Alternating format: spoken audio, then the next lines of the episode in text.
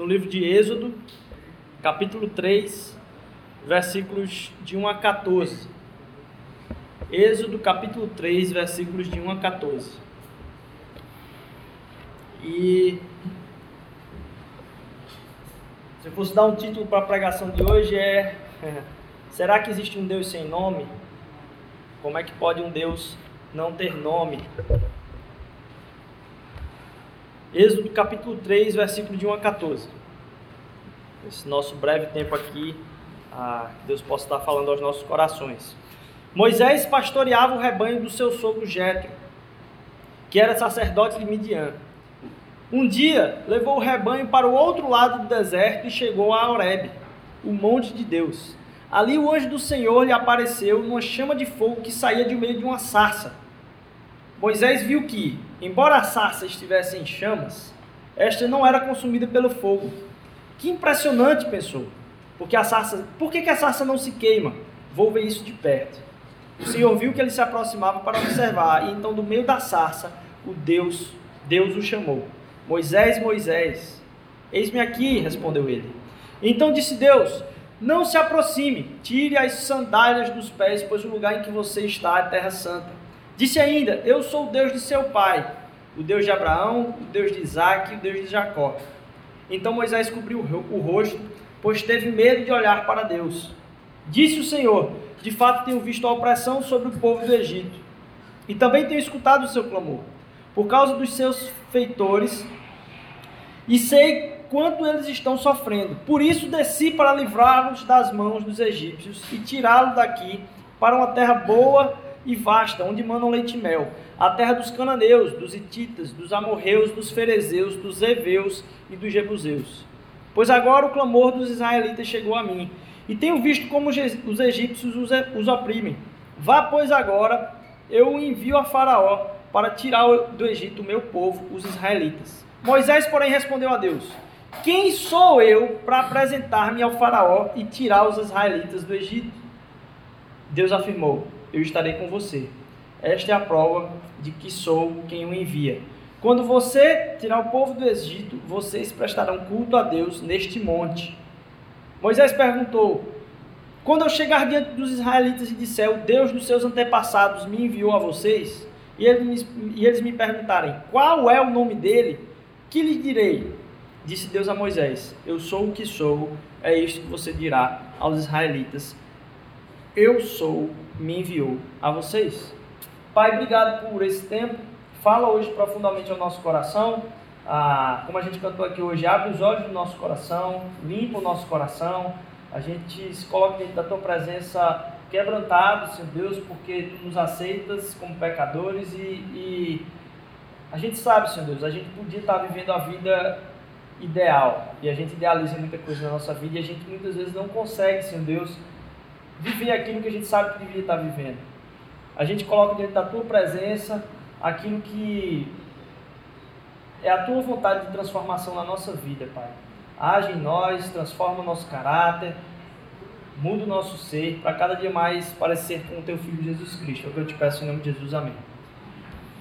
Um Deus sem nome, Moisés tem esse encontro com, com Deus e o grande fechamento do encontro é Deus falando para Moisés: diga que o Eu Sou enviou, me enviou a eles, né?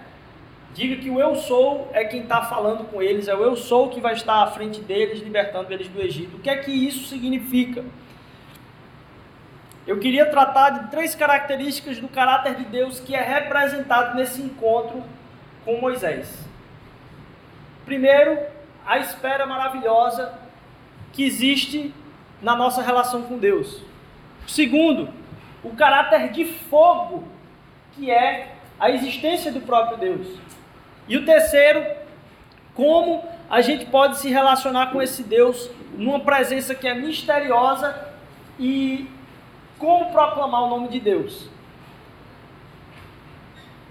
Eu tenho ouvido bastante uh, alguns pregadores que falaram algumas coisas que mexeram muito no meu coração. E parte do que eu vou trazer aqui é disso que eu ouvi, mas muito também de um contato específico que eu vou compartilhar com vocês um pouco mais à frente, que tive essa semana, tive a oportunidade de ter essa semana. Moisés, ele está cuidando do rebanho de Jetro. Jetro é o seu sogro. Moisés está trabalhando para o seu sogro.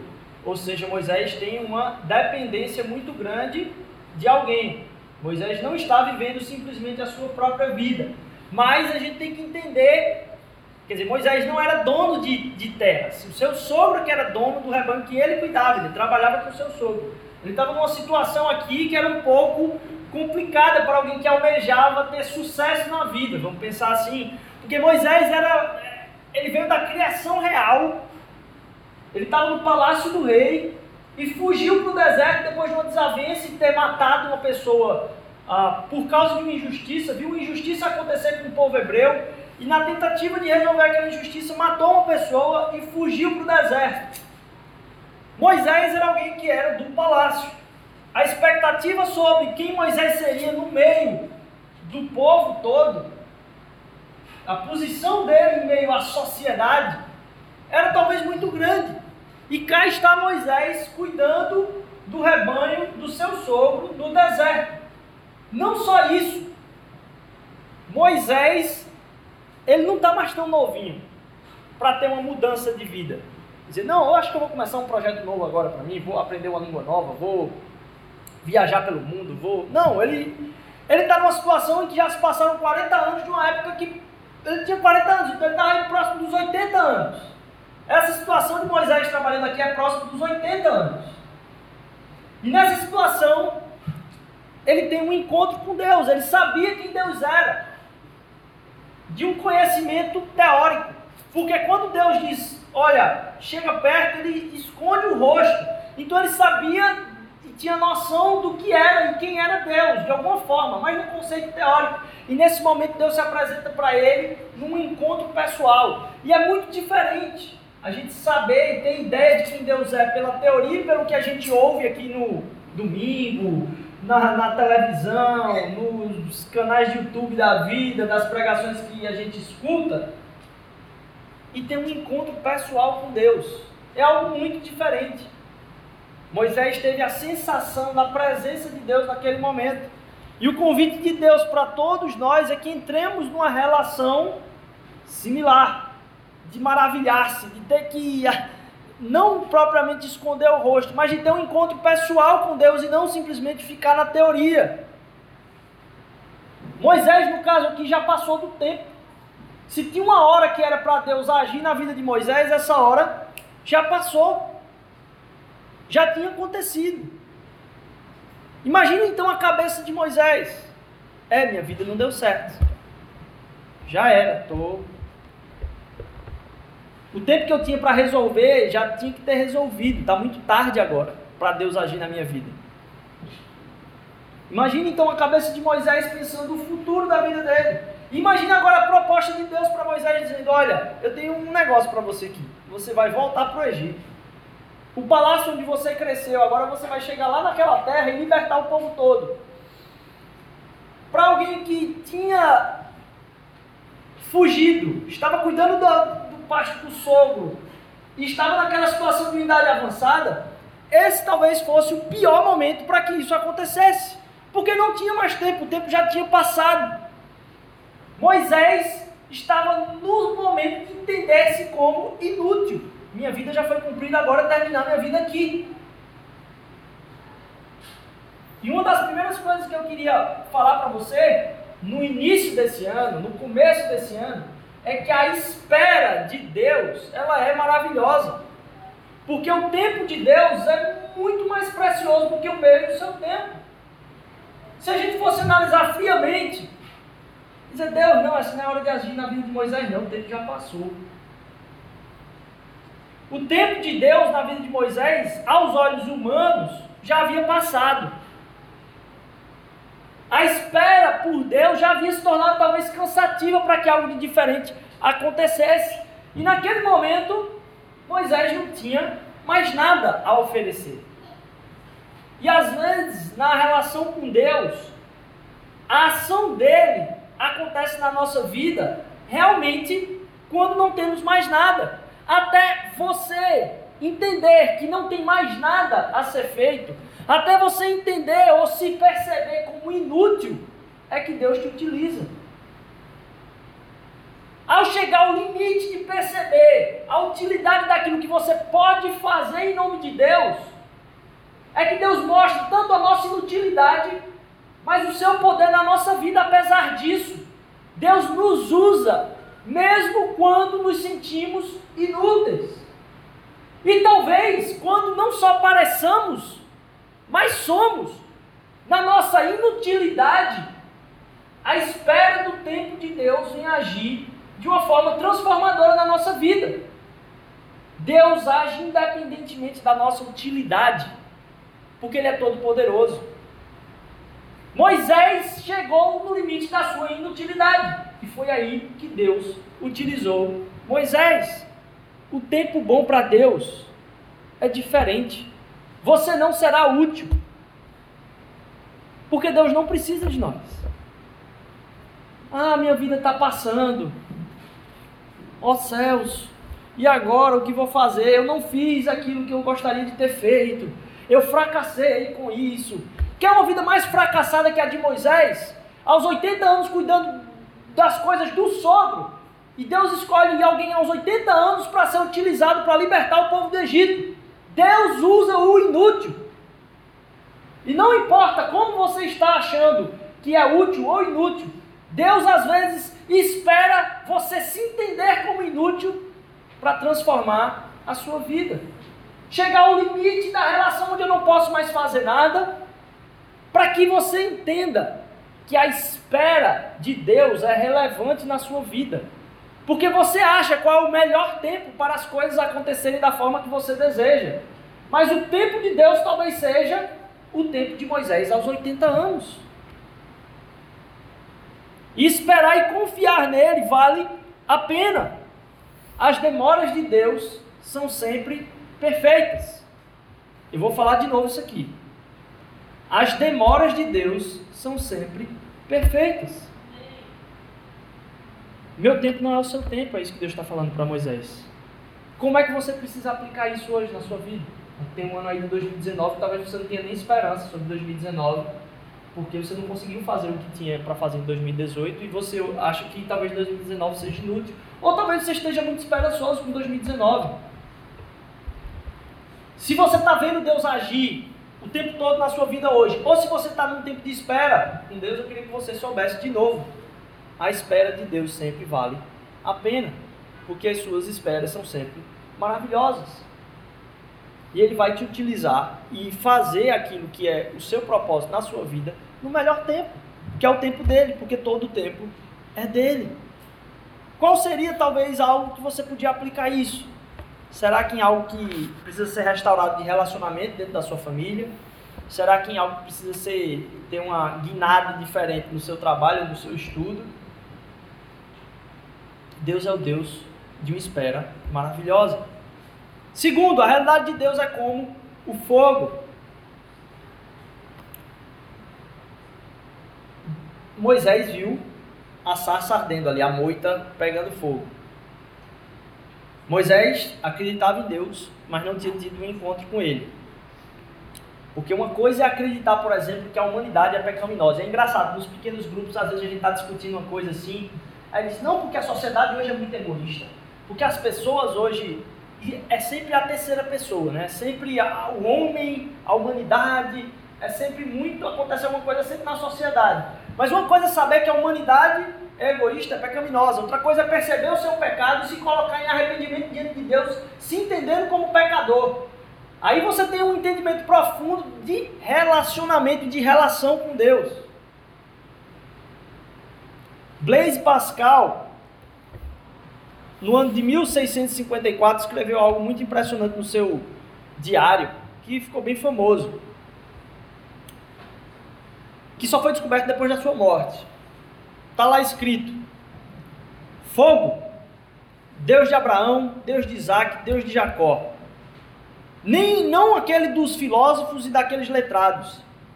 Certeza, certeza, sentimento, alegria, paz, Deus de Jesus Cristo, meu Deus e seu Deus. Seu Deus será o meu Deus. Aquele que é maior que toda a alma humana. a experiência e a relação de alguém que era filósofo e podia celebrar todo o conhecimento e aquilo que podia produzir no pensamento das pessoas, está falando de fogo.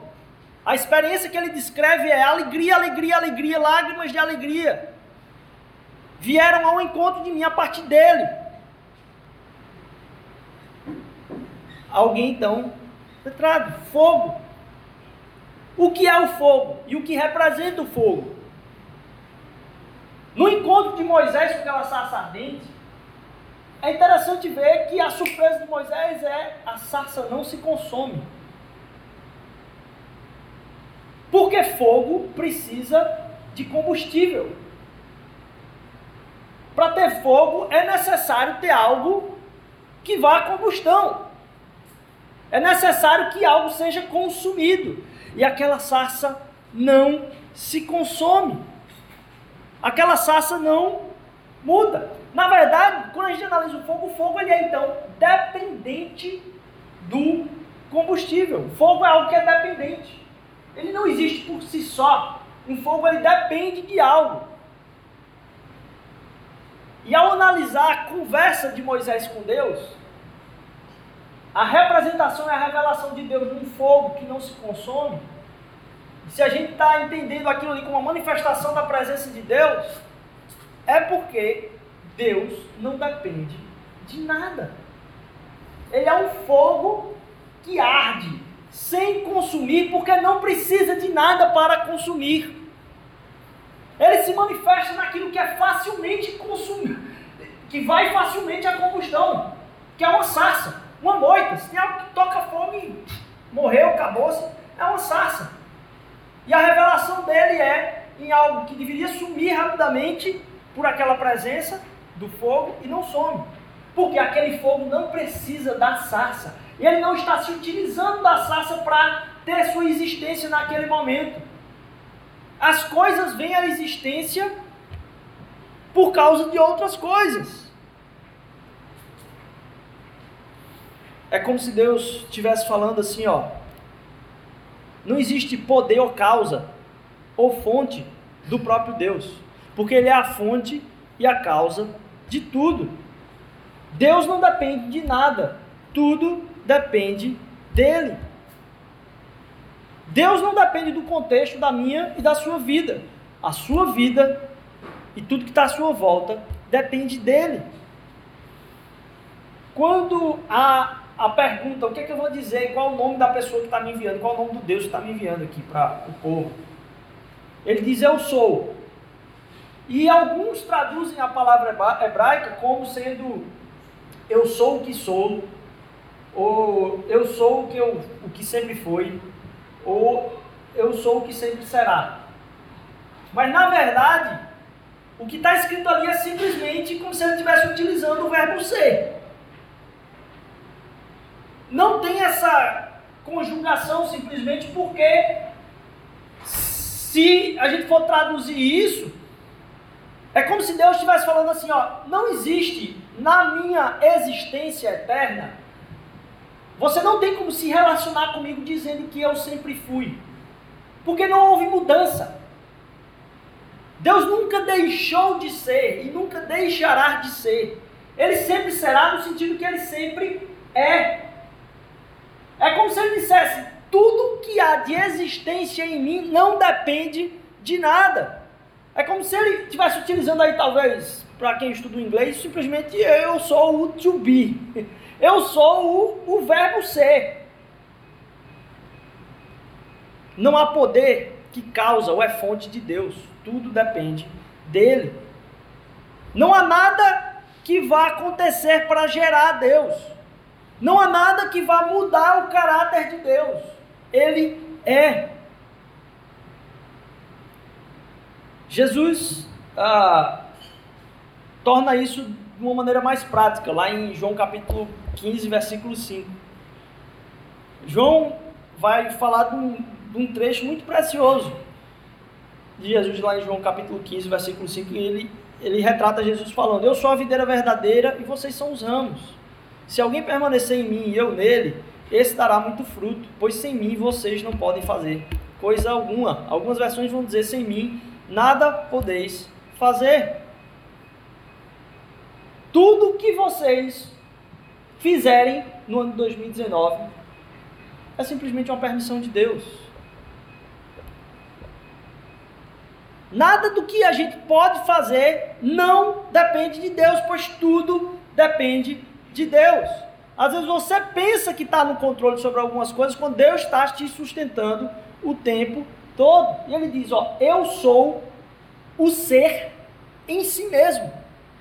Sou eu que sustento todas as coisas. É o fogo que não precisa de combustível.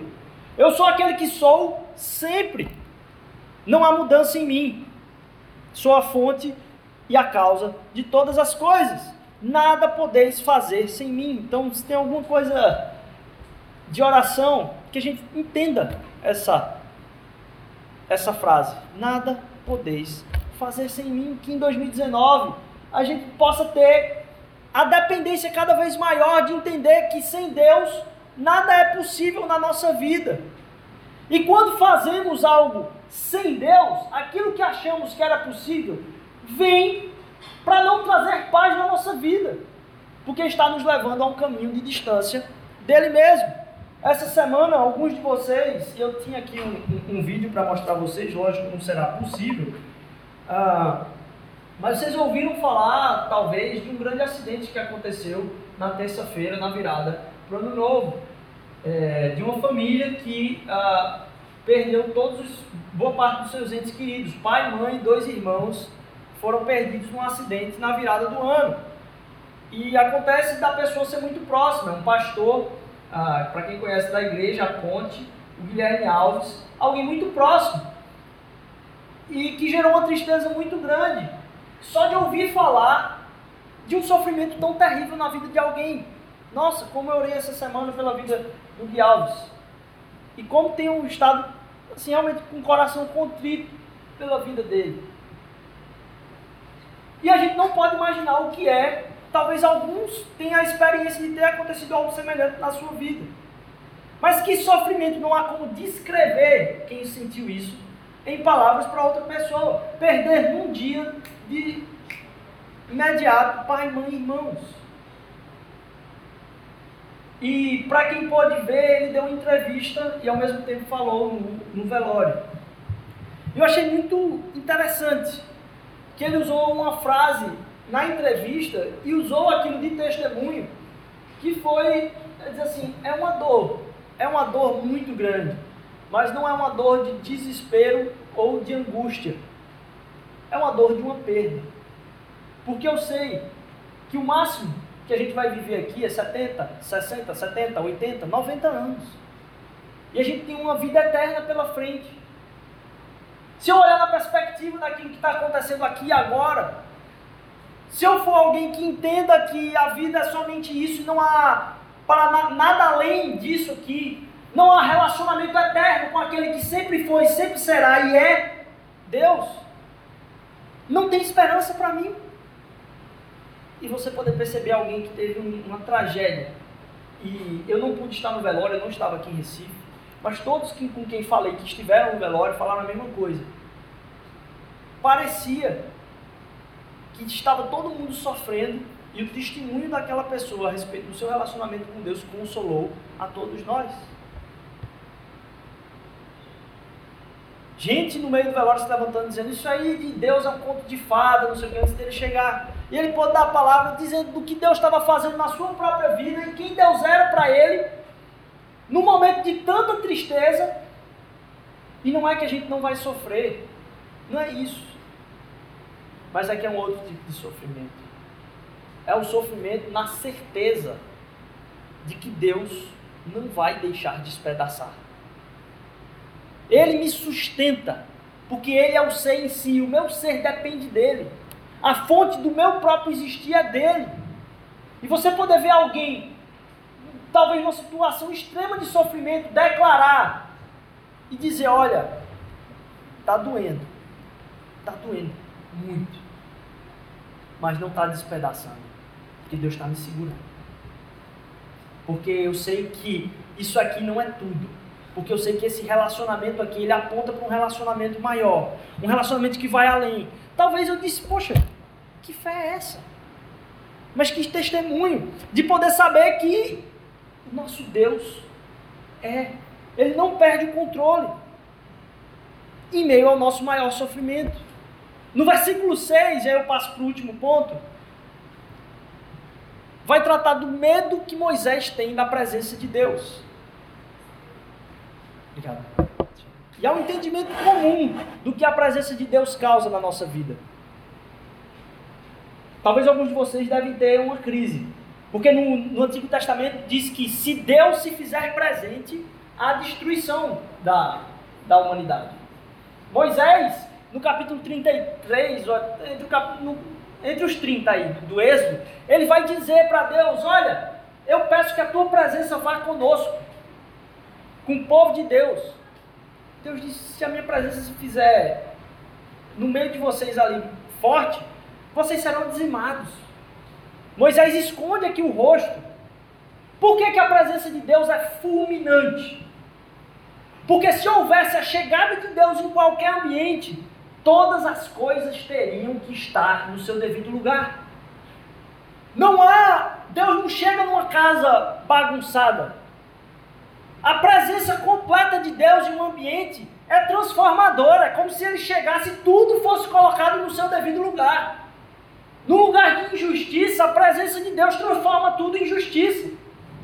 Então, se houvesse a presença de Deus diante da minha e da sua vida, diante das injustiças que eu e você já cometemos, nem que fosse em pensamento, nosso próprio ser teria que ser fulminado. Porque não se sustentaria diante da gloriosa presença de Deus. Porque ele teria que arrumar tudo. E não é uma coisa que ele devesse, era ele chegando e tudo acontecendo dessa forma. Moisés experimentou um encontro com Deus naquele momento ali. Em toda a Bíblia, a presença de Deus é fatal. Em toda a Bíblia, a presença de Deus é fatal. O mistério, nesse caso ali, não é então porque a moita não foi consumida. O mistério ali é porque Moisés não foi consumido. Andar na presença de Deus é algo que deve levar o nosso coração a uma adoração profunda. Entrar na presença de Deus é algo que deve levar o nosso coração a se exultar. Clamar por Deus ao estar aí, a gente poder fazer isso no nosso próprio quarto a gente poder acessar Ele a, a hora que quisermos, deve fazer o nosso coração vibrar. A espera de Deus é transformadora. Ele age como um fogo, um fogo que não consome, porque não tem nada que ele dependa para existir. Tudo depende dele. E todas as coisas que eu e você fizermos dependem dele também. É engraçado que ali, eu não vou entrar muito nesse ponto, mas ali quem fala é o anjo do Senhor. E normalmente quando o anjo surge na Bíblia, ele diz assim: olha, o Senhor disse isso. Mas no caso ali, o anjo do Senhor é como se fosse a representação do próprio Deus. Muitos estudiosos dizem que é uma pré-representação do próprio Jesus Cristo durante o Antigo Testamento, quando há o anjo do Senhor falando. Porque ele não fala, Deus disse isso, ele é o próprio Deus falando, não há interlocução. É o próprio Deus falando. E quando Moisés clama a Deus para que Deus mande a sua presença para guiar o povo mais na frente, Deus diz que vai enviar o anjo da sua presença. E é interessante que se o desafio maior não é a sarça não ter se consumido, mas Moisés não ter sido consumido pela presença de Deus, que Deus fala, eu sou o Deus de Abraão, Isaac e Jacó.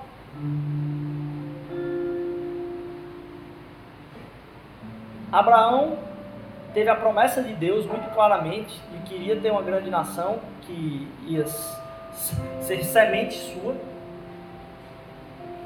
Ele foi covarde, primeiro por na passagem pelo Egito não ter falado que a sua esposa era sua esposa. Ele fez sua esposa passar por irmã, o que podia ter causado um abuso da própria, do próprio rei de ter tomado ela como sua própria esposa. Abraão, Sara ouvindo essa palavra já sendo muito velha, de novo, Sara não estava no tempo de Deus para ter filho. Ela disse: Não, é conversa de Deus. Deus quer dizer outra coisa na minha vida. Nada pode ser gerado a partir de mim nessa idade que eu estou. Pegou uma das suas servas e deu para Abraão ter relações com ela, e dali surgiu um filho. O que, que aconteceu? H, ao ter o filho, começou a jogar na cara de Sara de que ela não, não valia nada. Porque ela não dava filhos a Abraão e Agar tinha dado a Abraão. Abraão foi covarde novamente quando Sara, por causa disso, pediu para que Abraão colocasse para longe Agar e seu filho.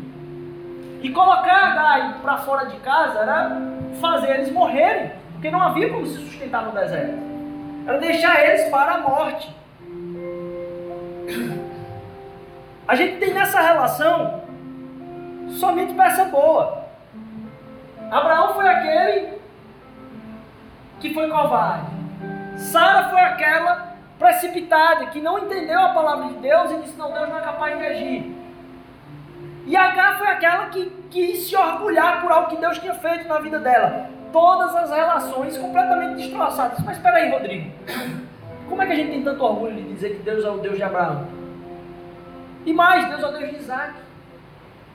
Aquele que envenenou a, o, o abençoar de toda a sua família por ter sido enrolado com seu filho. É uma besteira. Jacó nem se fala. Vou nem entrar no mérito.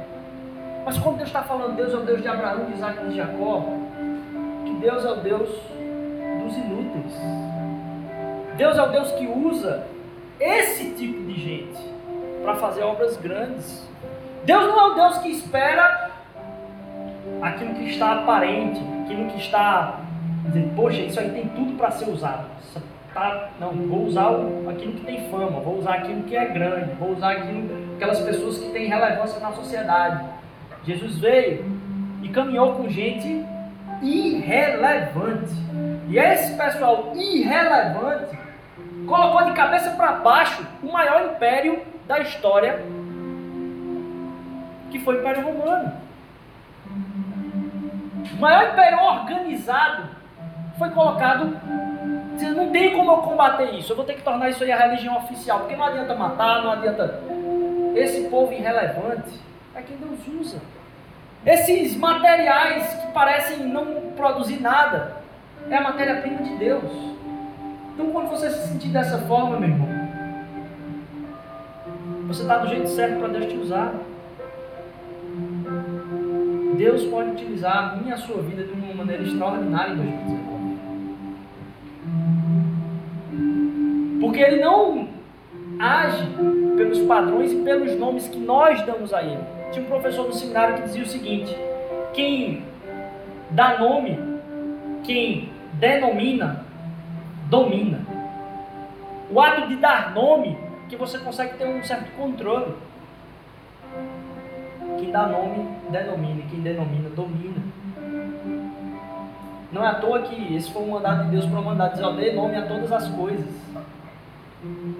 Nós não temos o controle de Deus, a gente tem que ter saber que a gente tem que entregar o controle da nossa vida para Ele. Que em 2019 isso seja verdade na minha e na sua vida. Eu tive a oportunidade essa semana de conversar com alguém que se denominava ateu. E alguém próximo. E é interessante porque eu nunca tinha chegado para é, ter uma conversa mais profunda assim, com ele. Tinha realmente respeitado assim, todo todos os tempos. Às vezes eu dizia, brincava com ele para ele dizer assim, ó, oh, ore, ore, por mim. Falar com ele, ore por mim, ore por mim. É, e esses dias ele sentou comigo e começou a, a falar, disse, olha, Rodrigo, eu fui questionado e tal, e eu não. Eu não tenho. Assim, eu sempre fui ateu. Minha mãe foi ateia, meu pai era ateu. E, e assim, eu cresci nesse ambiente. E eu não acho que não é que eu tenha ódio e acho que Deus não existe, não existe nada. Eu, lógico, não existe uma. Eu sei que algo existe. Assim, eu sei que algo existe. E a crise dele não era talvez com o próprio Deus, mas a representação de Deus na vida das pessoas. Então, ao ver que não acreditava no Deus da vida das pessoas, ele disse: Esse Deus não existe. Mas uma frase que me marcou muito é que ele disse assim: Eu sei que existe algo. Eu entendo que há um sem nome. Há um sem nome. E a palavra é muito clara ao dizer que no coração de toda a humanidade há um anseio pela eternidade. Esse anseio que foi testemunho do pastor Guilherme essa semana, esse é um anseio que está no coração de todas as pessoas. E todas as pessoas têm um certo tipo de relacionamento com o sem nome.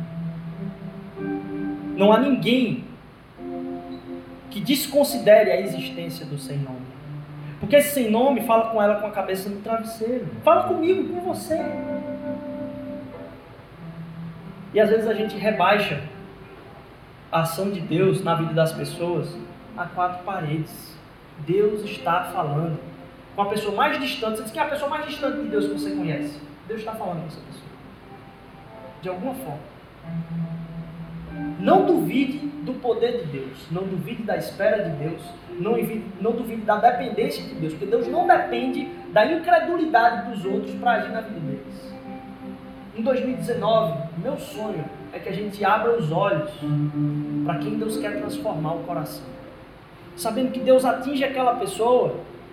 E, e eu fui lembrado, na hora que ele falou desse, poxa, Atos 17, Paulo, lá em Atenas, passando de Atenas, o centro da filosofia grega, da mitologia grega, vários deuses e altares de deuses. Paulo olha para um altar no meio de tudo daquelas praças lá e diz: Olha, tá vendo esse Deus aqui que está dizendo o altar, o Deus desconhecido?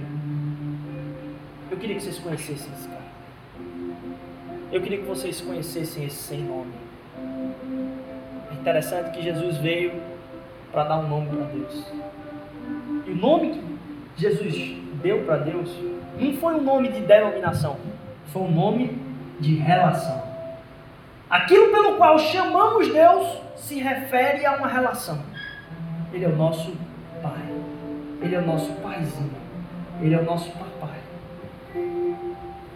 O nome de Deus só pode ser representado no encontro relacional com você.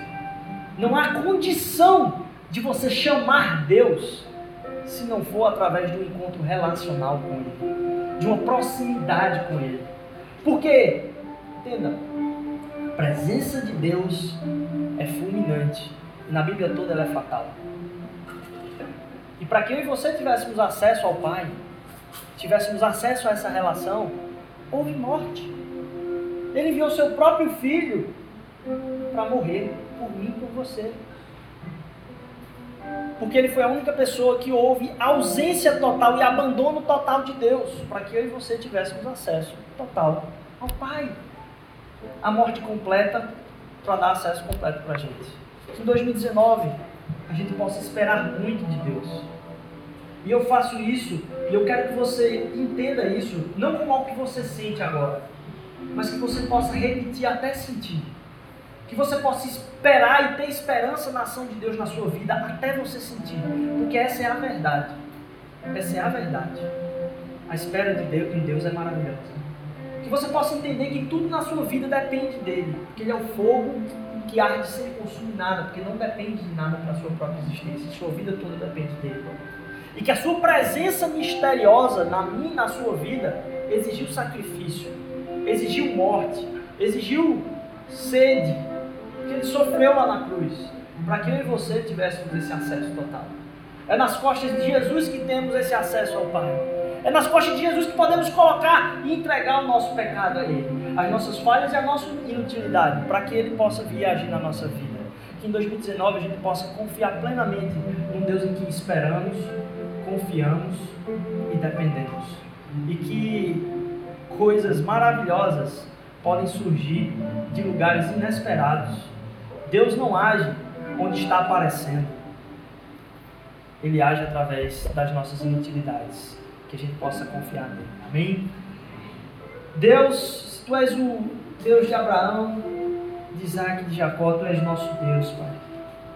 Como eles usam a nossa vida, Senhor Deus que através do teu filho, Pai, possamos entender, Pai, todo o teu amor sendo depositado na nossa vida. Que a gente possa esperar em Ti, Senhor Deus, sabendo que, mesmo distante, Senhor Deus, Tu não nos abandonas, Pai. Tu não nos abandonarás, Senhor Deus, porque Tu não mudas, Senhor Jesus. Que temos um nome pelo qual chamar por presença, Pai, e através de um relacionamento podemos chamar de Pai, Senhor Deus. E que nesse 2019 a gente enxergue que a ação de Deus e a conversa de Deus não está restrita a essas quatro paredes, Senhor Deus. Que há muitos que ainda te chamam de sem nome, Pai. E que a gente precisa apresentar o teu ser como Pai. Que as pessoas podem ter uma relação contigo, Senhor.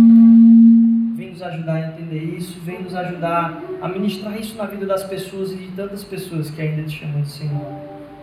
Cuida delas, Senhor Deus, e nos faz aproximar delas por amor a Ti, para a glorificação do Teu nome. Fica, Senhor Deus, com a família do pastor Guilherme, que o Senhor possa estar suprindo e colocando pessoas para ser família dele nesse momento tão difícil. Em nome de Jesus, nos leva na direção de um ano de celebração. Amém.